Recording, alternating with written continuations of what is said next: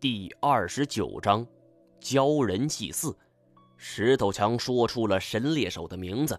我注意到太前的眉毛动了动，同样是姓太，同样是拥有一柄金色短剑。太克剑与太前究竟是怎样的关系？父子、兄弟还是亲戚？石头强看着太前说：“我知道的就只有这么多了。”虽然我不知道你跟泰克剑的关系，但是我注意到你手里的短剑跟泰克剑手中的是一模一样。太前淡然地问道：“他去了哪儿？”不知道。要说起这件事的话，恐怕只有找到当年的老先生了。可是这么多年了，不知道那个老先生还在不在？我急切地问：“那个科研所究竟在哪儿啊？”内蒙。妈的，又是内蒙！我已经是数不清楚这是第几个人给我说起这个地名了。看来这里的事情了结之后，我必须要去一趟内蒙了。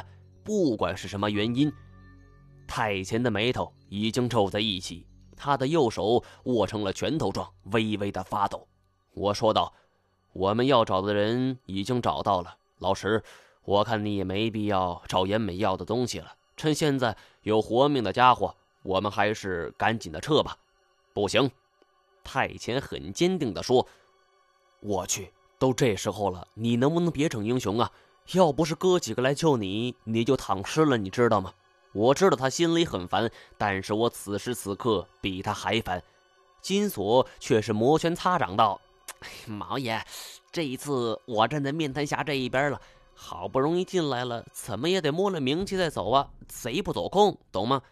我知道太前绝对不是要摸金的意思，他这么做就有他的原因。我也不说话，就这么一直盯着他，眼神中充满了审视的味道。太前把头望向一边，淡然的说道：“我要爬上顶层。”什么？这不是顶层？太前摇了摇头。而这样一来，我跟金锁还有石头强全都傻眼了。原本以为这座石塔只有七层，而没想到往上走竟然还有。冒了这么大的风险，数次死里逃生，好不容易来到了这儿，却发现这并非终点。这一座塔有多少层？金锁是咂舌问道。但是太前却嘘了一声，做了一个噤声的手势。他蹲在了洞口边上，往下边看。见他是神情专注，我们也凑了上去，但是是漆黑一片，什么都看不到。金锁嘟囔着：“不是吧？真的假的？”我想起来了，在久别风声的大本营之中，太前最先发现了帐篷里的异动。他的眼神确实不错，而恰在此时，一枚照明弹突然就在半空中炸开，画出一道闪亮的光线。而我惊愕之下回头一看，金锁正在笑嘻嘻地看着我，这表情分明就像是一个等待表扬的孩子。不用说了，这照明弹肯定是太监他们之前团队的装备了。而我扭过头去，接着照明弹所发射的光亮，看到了十分怪异的一幕：只见两对铁灵蛟是整整齐齐地排列着，这些铁灵蛟是队列整齐。神情肃穆，有点像是举行很神圣的仪式。我不禁想起了八百媳妇黄林中所见到的景象，那些独角蛇的举动与这些铁灵蛟是如出一辙。难不成这里会出现一只尺寸超大的铁灵蛟吗？这些铁灵蛟是步伐呆滞，周围的青铜棺已经被一一打开。棺材盖露出了一个一人宽的缝隙，这些铁灵棺难道是从棺材里边蹦出来的？我看到金锁是脸色苍白，他应该是庆幸自己没有摸金吧，否则的话，这棺材里边的铁灵胶都够他喝一壶的。谁能想到这棺材里边竟然有活物呢？毛爷，你快看！金锁回过神来，指给我看。我凝目望去。头前的几个铁灵蛟抬着一个宽大的木质滑杆，而滑杆上边躺着的正是昏迷不醒的胡延梦。想起来当初梁世赞和白拓就被白白喂了巨蟒，而情急之下我就要冲过去，金锁却赶紧拦住了我。毛爷，你可不能太冲动呀！太前也伸手挡住我。你朋友，嗯，他不能出事儿。太前点了点头，回过头去看看。而此刻，胡烟梦躺在华杆之上，是不知是死是活呀。铁林蛟抬着他，一步步就走到了青铜巨棺的面前。两只铁灵蛟顺着青铜棍就爬了上去，掀开了棺材盖。青铜巨棺露出了一条缝隙，而紧接着，所有的铁灵蛟都匍匐在地，态度十分虔诚。而胡延梦却被高高举起。青铜棺上这两只铁灵蛟就给接了过来，而这种时候，就是傻子也知道胡延梦的下场是什么，他会被塞进青铜棺里。而想起青铜棺里边所流出的血液，就不寒而栗呀。只见太前是猛然拔身而起，长啸一声后就一跃而下。这二十米的高度，似乎对他来说就像是从窗户上面跳了下去。而就地一滚呢，朝着青铜巨棺的方向就跑了过去。铁灵蛟已经听到了笑声，全都看向这一边，随即就有几只站起身来，朝着太秦就冲了过来。而这时候，照明弹的光线已经暗了下来，双方刚一接触，便陷入了黑暗，一片漆黑之中，只听到了铁林蛟的惨叫与太前的呼喝。这个高度。手电筒根本派不上用场了，我焦急地喊金锁打照明弹，金锁是手忙脚乱地装弹，而砰的一声，又是一颗照明弹打出，周遭又重新亮了起来。此刻，太前已经站在青铜巨棺之上，怀里是抱着胡烟梦，金银双短剑已经被接在一起，被他单手握着。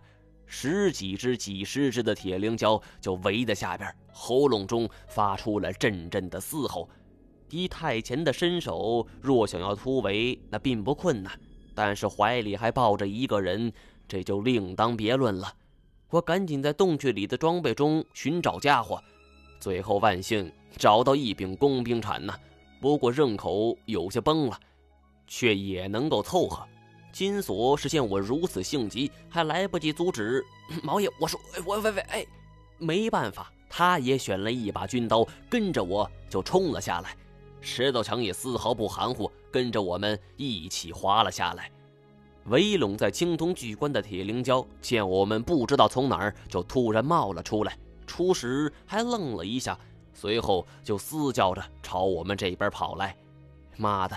我也不知道心里怎么会升起一团怒火，双手紧握着工兵铲，竖个铲身，大吼一声，朝着铁灵蛟的脑袋就横劈了下去。要说人在生死攸关的关键时刻，确实可以发挥出无限的潜力。铁灵蛟是恰如其名，周身有鳞甲保护，如果在平时，我这一铲子肯定不能造成很大伤害。但是这一下，我生生的。就将铁灵蛟的脑袋给劈开了，这铁灵蛟哼也没哼一声，就直接倒下。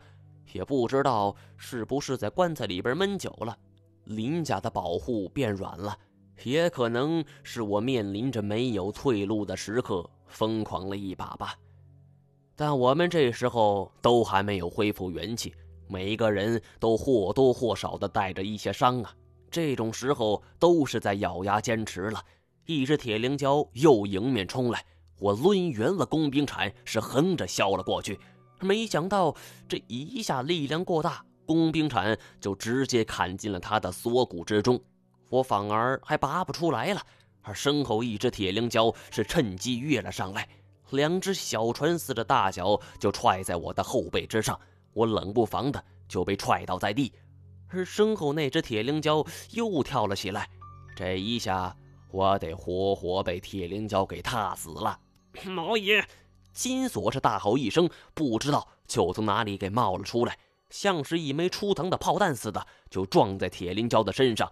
这只铁灵蛟身子还在半空，就被金锁给撞到一边，砸在地上是掀起了阵阵的尘埃。我爬了起来，踩着铁灵蛟的尸首就拔出了工兵铲，重新迎敌。我们一片混战，而这时候照明弹的灯光又重新暗了下去。金锁，照明弹！我操！我忘记了，这家伙都在上边。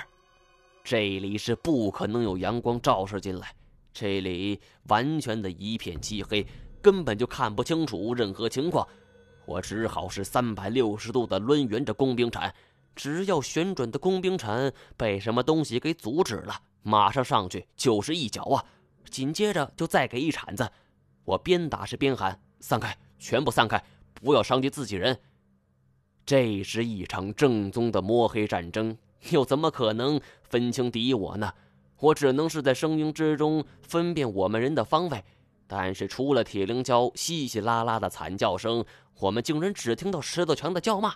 距离我还很远，太监不爱说话，那也就算了。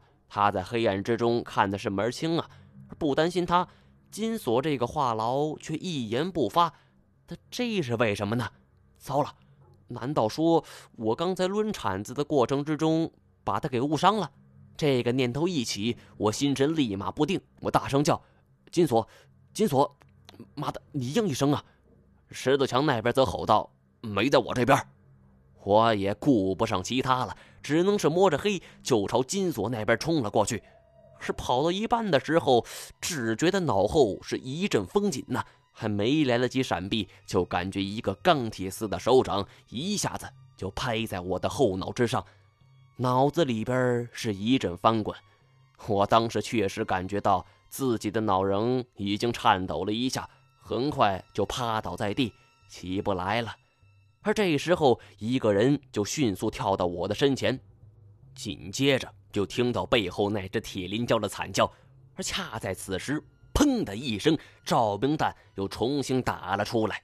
映着照明弹，太前站在着我的面前呢，肩上还扛着胡延梦，另一只手握着银色短剑，短剑的另一端已经刺入了铁灵蛟的咽喉。而金锁则站在洞口之前，气喘吁吁的。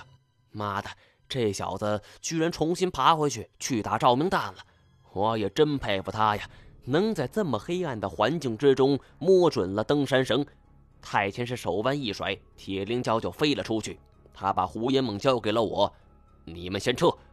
这种时候也顾不上客气了，我接过了胡延梦，拉上石头墙，我们就跑了过去，一直是跑到登山绳底下。石头墙先上了去，然后我将登山绳连同我和胡延梦是绑在一块儿，而金锁他俩在河里把我给拽上去。啊最后，我们放下绳子，再把太监给拉上来。金锁坐在地上是直喘气儿。哎呀，我的妈呀！下边这么多怪物，咱们要往上走，那可就难了。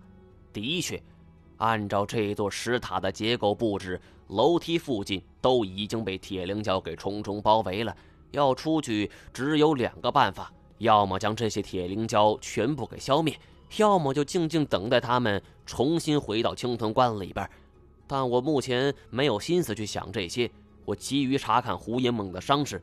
当即，我将他的秀发给掀开，露出他的面庞的时候，吓得我大叫一声，是一声惊叫，就坐在了地上。